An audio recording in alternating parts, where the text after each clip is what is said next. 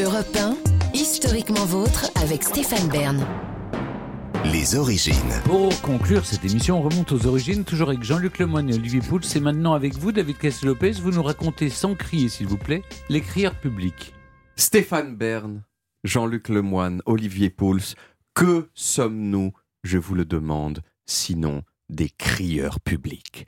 Certes, des crieurs publics qui n'ont plus besoin de crier pour être entendus. Si je chuchote comme ça, on m'entend tout aussi bien que si je hurle.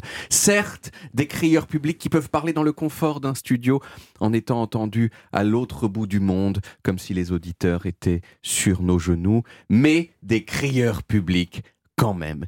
Et notre métier, messieurs, existe depuis aussi longtemps qu'il faut transmettre des informations simultanément à plein de gens à la fois, c'est-à-dire depuis toujours. Dans l'Iliade d'Homère, un texte vieux probablement de presque 3000 ans, il y a déjà un crieur public dont on dit que la voix vaut celle de 50 hommes. Un crieur public qui s'appelle, qui s'appelle Stentor. Ah, Et bah oui. ouais, la Ah voix ouais, de de Stentor, ça vient de là, bam, culture générale dans ton visage. Les, de Romains, nous écraser non plus. hein. les Romains, ils avaient des crieurs aussi qui gueulaient dans la rue quand il y avait des infos à donner. Mais l'âge légendaire des crieurs publics, c'est le Moyen Âge. Aujourd'hui, on se plaint beaucoup du bruit dans nos villes. Oh là là, les voitures, ça fait chier, euh, c'est nul, je sais pas quoi, les gens cliquent, euh, tout ça. Mais au Moyen Âge, le bruit dans les villes, c'était insupportable.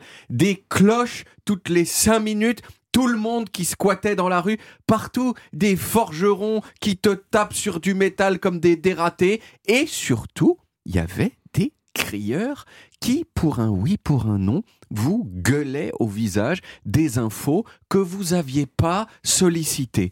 Alors il y avait des crieurs officiels, hein, qui venaient par exemple devant l'hôtel de ville annoncer des choses, et souvent eux, d'ailleurs, fun fact, un tambour. Ils avaient des tambours, mais bon, ils gueulaient. Et, se- et se- ils se- fun fact, ils s'en prenaient plein la gueule parce Ah oui que ils venaient, par exemple, annoncer devant la foule que les impôts allaient augmenter. Oui. Et il arrivait, c'est documenté, que la foule confonde le message et le messager et pète littéralement la gueule du crieur public parce qu'ils aimaient pas ce qu'il venait de dire.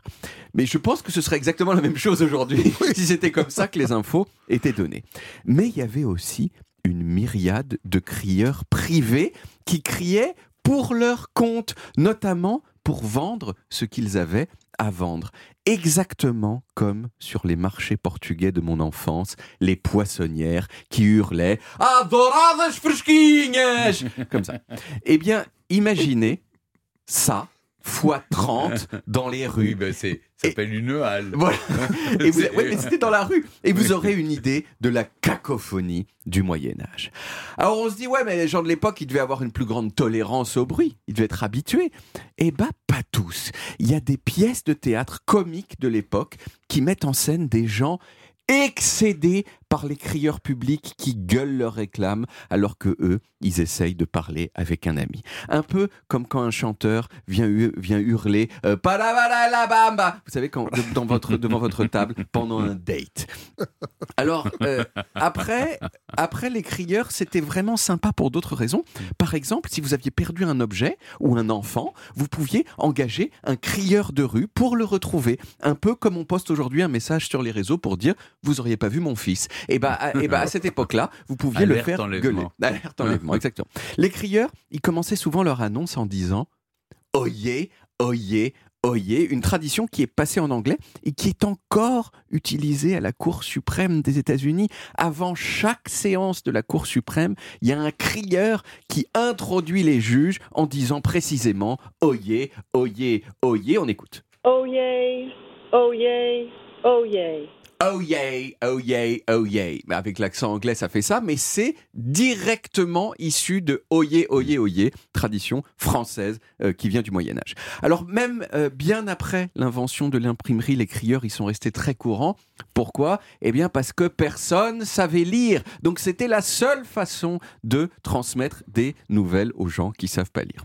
Bon, aujourd'hui, les crieurs publics, ils, ils se sont perdus de leur utilité, hein, au sens en tout cas où je l'entends, mais mais il en reste quelques-uns qui sont là pour le folklore, et notamment celui de Lausanne, en Suisse, qui crie l'heure qu'il est tous les soirs entre 22h et 2h du matin depuis 600 ans. Il a sonné 10. Il a sonné 10. Voilà, il a sonné 10. Vraiment inutile hein, de crier ça sur un clocher en 2023. Et pourtant, il y a toujours un type qui le fait. Mais il existe, je l'ai dit, des crieurs modernes dont on fait partie à Historiquement Vôtre. Et en hommage à nos prédécesseurs, je dis oyez, oyez, oyez, chers auditeurs. Allez donc ouïr ma chronique en podcast sur toutes les plateformes ainsi que sur europe1.fr. Je vous vole un peu la phrase que vous vous C'est apprêtiez à bien, dire. merci.